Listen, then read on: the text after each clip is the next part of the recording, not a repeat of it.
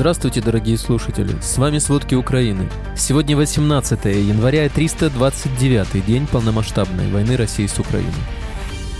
В результате аварии вертолета в Броварах погиб министр внутренних дел Денис Монастырский. Есть жертвы, среди которых дети. Владимир Путин поручил новому командующему группировкой российских войск в Украине Валерию Герасимову захватить Донбасс до марта. Россия проводит подготовку к длительной войне путем нескольких волн мобилизации и пытается собрать армию численностью до 2 миллионов солдат. Каждое пятое убийство и каждое третье изнасилование в России происходит внутри семьи. Обо всем подробнее. В результате аварии вертолета в Броварах погиб министр внутренних дел Денис Монастырский, его первый заместитель Евгений Иенин и государственный секретарь Юрий Лубкович. Об этом сообщил глава национальной полиции Игорь Клименко. Девять погибших находились на борту вертолета. Пострадали 30 человек, из них 12 детей. На данный момент известно о 18 погибших. Напомним, сегодня утром 18 января в Броварах рядом с жилым домом и детским садиком упал вертолет. Сообщалось, что есть погибшие и пострадавшие. Президент Владимир Зеленский прокомментировал сегодняшнее падение вертолета в Броварах. Он поручил правоохранителям выяснить все подробности трагедии. Глава государства написал об этом в Телеграм. Он уточнил, что точное количество жертв катастрофы еще устанавливается. Служба безопасности открыла уголовное производство по факту падения вертолета в Броварах. Сейчас у следователей есть три версии причины трагедии.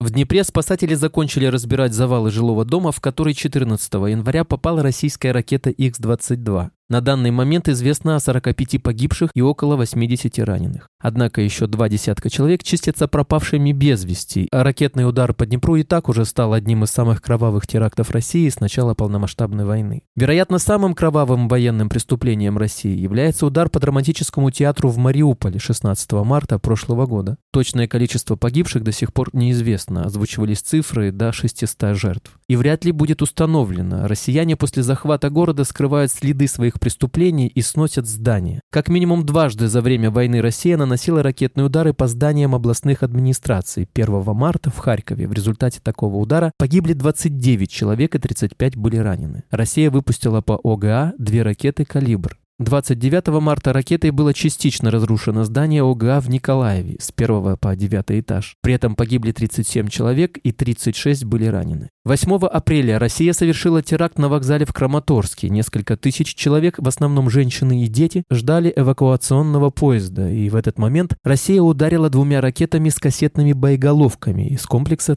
«У». Тогда на вокзале погиб 61 человек и 121 был ранен. Государственная пограничная служба Украины сообщила, что ее подразделения пересекли попытку прорыва российских сил в Бахмут. На днях пограничники обнаружили попытку нескольких групп пехоты россиян обойти опорный пункт украинских защитников. Чтобы остановить маневр российских войск, украинские бойцы навязали россиянам стрелковый бой и пригласили поддержку. От обхода рубежа россияне вынужденно отказались и попытались захватить позиции пограничного подразделения, указывается в заявлении.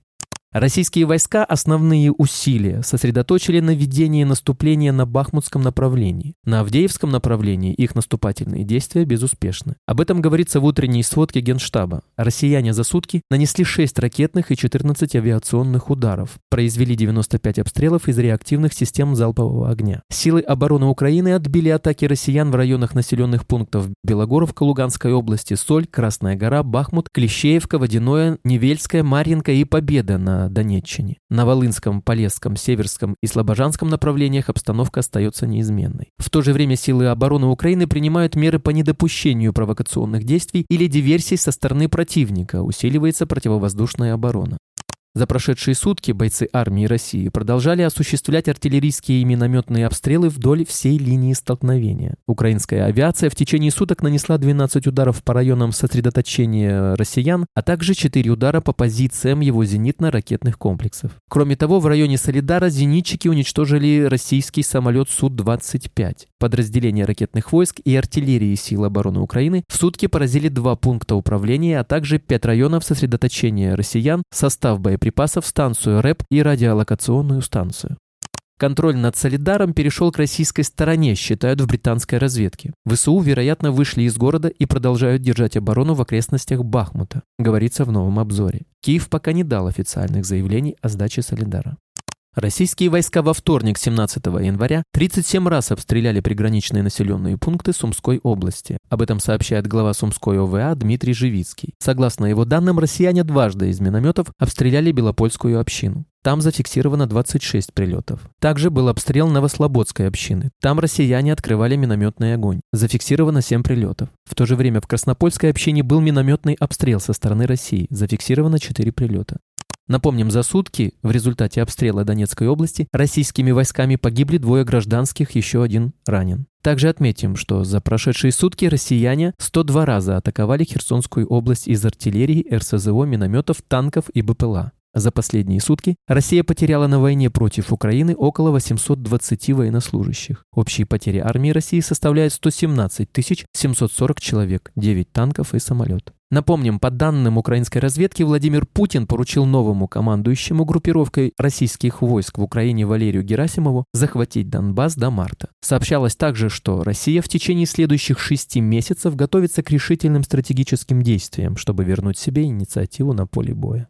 Американский генерал в отставке, бывший главнокомандующий объединенными силами НАТО в Европе Уэлси Кларк считает, что Украине нужно предоставить до 500 танков. Об этом он заявил CNN. В статье CNN также говорится, что ракетный удар россиян по жилому дому в Днепре показал, что надежды на прекращение войны путем переговоров еще более далеки, чем когда-либо. Напомним, 11 января Анджей Дуда заявил, что Польша в рамках международной коалиции передаст Украине роту танков «Леопард». Великобритания уже в ближайшие дни передаст Украине эскадрон основных боевых танков «Челленджер-2». Франция передает Украине легкие боевые танки АМХ-10РЦ. Около сотни украинских военнослужащих прибыли в США для курса обучения применению ракетного комплекса «Патриот». Об этом сообщает телеканал CNN со ссылкой на пресс-секретаря Пентагона бригадного генерала ВВС США Пата Райдера и Министерства обороны США.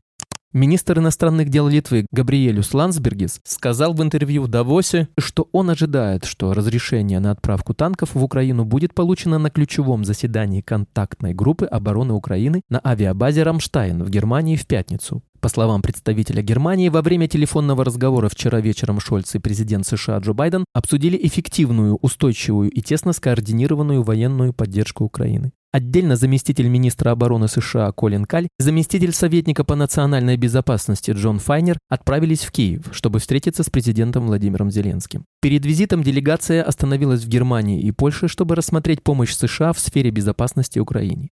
Немецкая промышленность может отремонтировать в общей сложности 10-15 танков «Леопард-2» и поставить первую партию в Украину в октябре или ноябре, если федеральное правительство закажет их в ближайшее время. Берлин также рассматривает возможность поставки Украине еще 29 «Леопардов» из собственных запасов.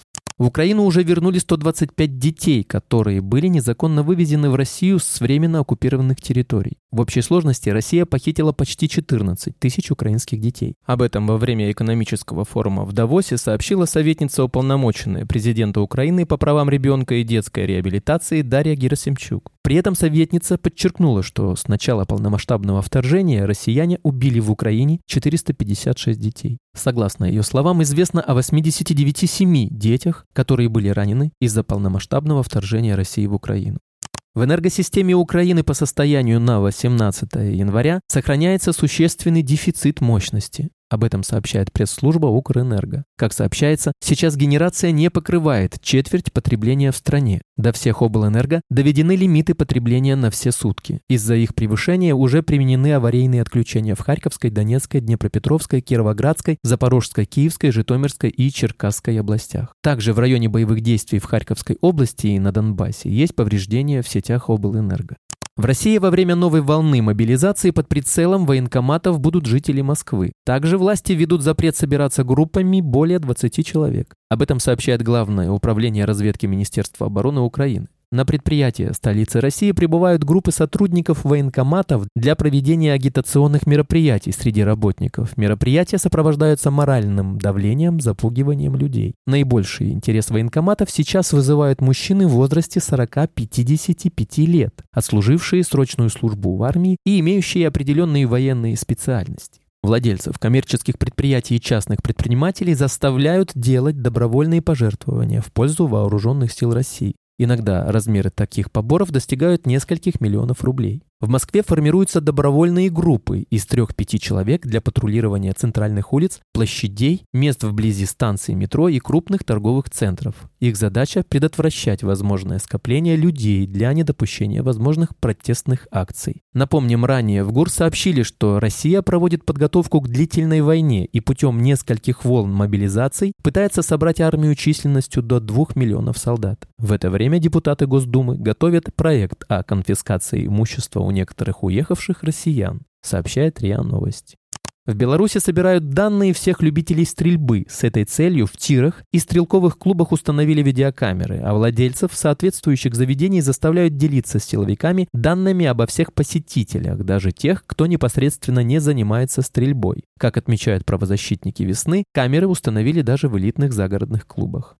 Каждое пятое убийство и каждое третье изнасилование в России происходит внутри семьи. Издание «Важные истории» проанализировало данные Генеральной прокуратуры России о насилии в семье. Журналисты обратили внимание, что чиновники начали ежемесячно публиковать такую информацию. Из отчетов Генпрокуратуры следует, что доля убийств, в которых жертва и преступник приходились друг другу родственниками или бывшими партнерами, достигла 21%, изнасилований 28%. В 55% случаев жертвами убийств со стороны членов семьи или сожителей были женщины. В 92% случаев жертвами изнасилований со стороны родственника или партнера были женщины. В 88% таких преступлений потерпевшие были несовершеннолетними. Журналисты важных историй истории вместе с экспертом Ксенией Ивановой полагают, что количество преступлений в семьях будет только расти в связи с войной в Украине. Домой будут возвращаться люди с тяжелыми формами ПТСР. Жертвами их агрессии будут жены и дети. Спасибо, это были все главные новости о войне России с Украиной к середине 18 января. Помните, правда существует, а мы стараемся сделать ее доступной. Если вам нравится то, что мы делаем, пожалуйста, поделитесь этим подкастом с друзьями в России. Также, если вы хотели бы помочь нам делать материалы еще более качественными, пожалуйста, оставляйте фидбэк. Это очень важно для нас и для распространения правдивой информации. До встречи.